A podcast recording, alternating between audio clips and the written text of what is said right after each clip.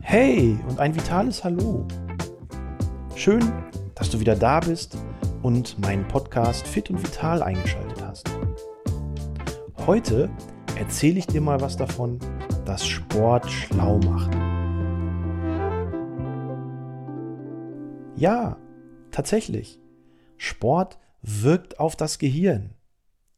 Glaubst du nicht? Dann pass mal auf. Klar, wir wissen natürlich, dass wir durch Training unsere Muskeln stärken, unsere Gelenke, die Wirbelsäule entlasten, unsere Herz-Kreislauf-Leistungsfähigkeit steigern und somit natürlich etwas für unsere Fitness und für unsere Gesundheit tun. Aber wusstest du, dass du durch Training auch etwas für das Gehirn tust? Ja, tatsächlich wirkt Sport auf das Gehirn. Und zwar auf unterschiedlichste Art und Weise. Zum einen fördern wir natürlich unsere Konzentrations- und Gedächtnisleistung, indem wir ja mehr Sauerstoff durch Bewegung über die Blutbahn ins Gehirn transportieren. Auf der anderen Seite, je nachdem, was wir trainieren, kann es durchaus sein, dass wir sogar auch in hohem Alter neue synaptische Verknüpfungen im Gehirn erschaffen können. Und das ist natürlich auch gerade für die Gedächtnisleistung und möglicherweise sogar für die Demenzprävention ein ganz entscheidender Faktor. Wir haben aktuell in Deutschland um die zwei Millionen Demenzpatienten und Demenz ist ja eine Erkrankung, die uns möglicherweise in höheren Lebensjahren treffen kann. Hier kann Sport, Training auf einer intensiveren Ebene durchaus auch seine präventive Leistung beitragen. Woher kommt das? Zum einen liegt es natürlich daran, wie schon erwähnt, dass wir durch Bewegung mehr Sauerstoff ins Blut transportieren und über den Blutkreislauf kommt dieser Sauerstoff irgendwann auch im Gehirn an. Dadurch sind wir konzentrationsfähiger und unsere Gedächtnisleistung steigert sich. Gleichzeitig entspannen wir aber auch durch Training unser Gehirn. Während wir ohne Bewegung in unseren ganz normalen Alltagsaktivitäten sehr hohe ähm, Aktivität im Frontalkortex feststellen, das ist die Region, die für Kreativität, analytisches Denken zuständig ist und in der wir vielleicht auch die ein oder andere Sorge oder das ein oder andere Problem immer wieder durchkauen. Manchmal in Gedankenschleifen, die sich ständig wiederholen. Machen wir aber Sport, wird eine komplett andere Region angesprochen. Das ist der sogenannte Motokortex. Der ist für Bewegung zuständig. Und je intensiver wir uns bewegen, und je abwechslungsreicher diese Bewegung ist, desto aktiver ist diese Region im Gehirn.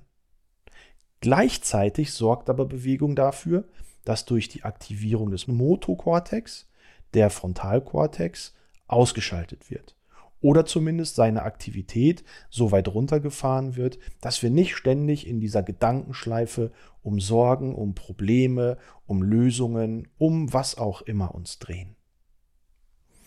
Hinzu kommt, dass Sport, wenn wir ihn intensiv genug betreiben, als Stoffwechselabbauprodukt Laktat produziert.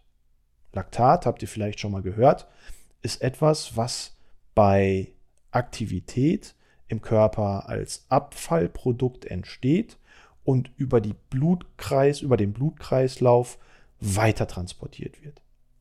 Irgendwann, genauso wie beim Sauerstoff, kommt Laktat auch im Gehirn an.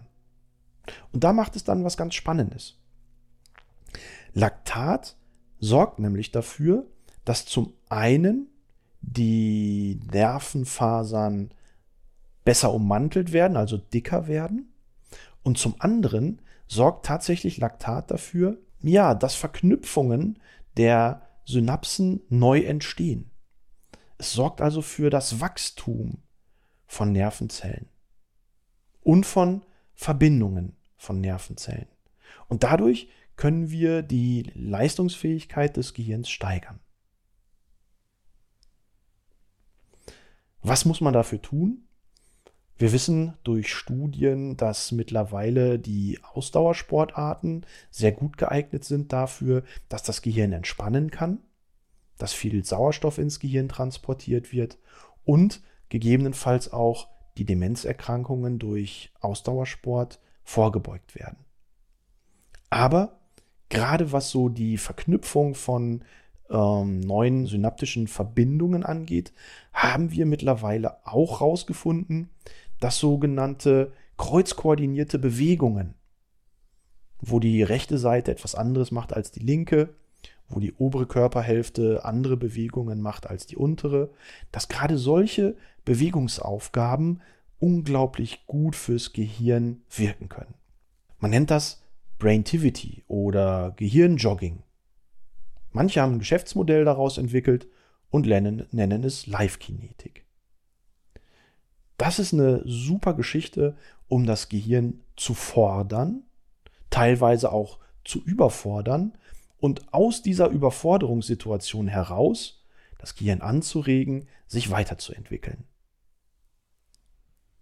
Gerade dieser Sport, diese Ansätze von Bewegung, gerade im koordinativen Bereich, sind dementsprechend super fürs Gehirn. Und wenn man das so zweimal die Woche macht, dann haben wir eine gute Chance, unser Gehirn wirklich auch zu entwickeln.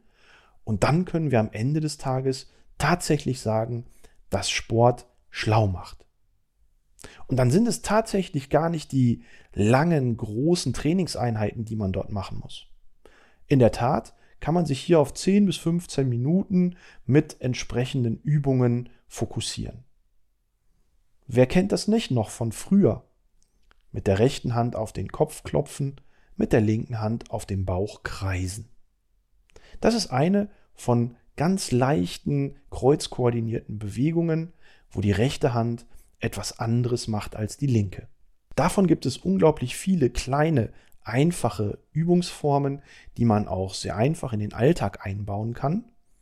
Und dann, je nach Situation, die sich ergibt, kann es durchaus sein, dass man vielleicht mal vor einer Prüfung, vor einer Führerscheinprüfung, vor einer Klassenarbeit oder vor einer Abschlussprüfung im Studium mit solchen kleinen Übungen plötzlich viel bessere Ergebnisse in den Prüfungen erzielt. Man ist konzentrierter, man kann besser auf gelerntes Wissen zurückgreifen. Man fühlt sich auch irgendwie wacher, wenn man solche Übungen gemacht hat. Und ich baue zum Beispiel in meinen Fortbildungen und Seminaren solche Übungen mittlerweile regelmäßig ein, weil ich weiß, es steigert die Aufmerksamkeitsleistung, es steigert die Gedächtnisleistung und es steigert die Motivation für die nächste Zeit am Thema dran zu bleiben. Und das ist für mich eigentlich Grund genug, um diese kleine zeitliche Investition zu tätigen.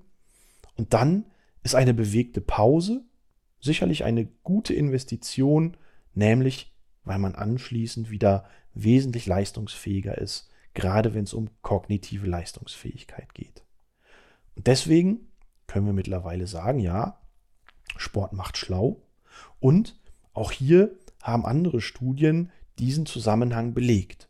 Denn je besser ein Kind zum Beispiel motorisch ausgebildet ist, desto größer ist die Wahrscheinlichkeit, auch gute kognitive Leistungsfähigkeit abrufen zu können.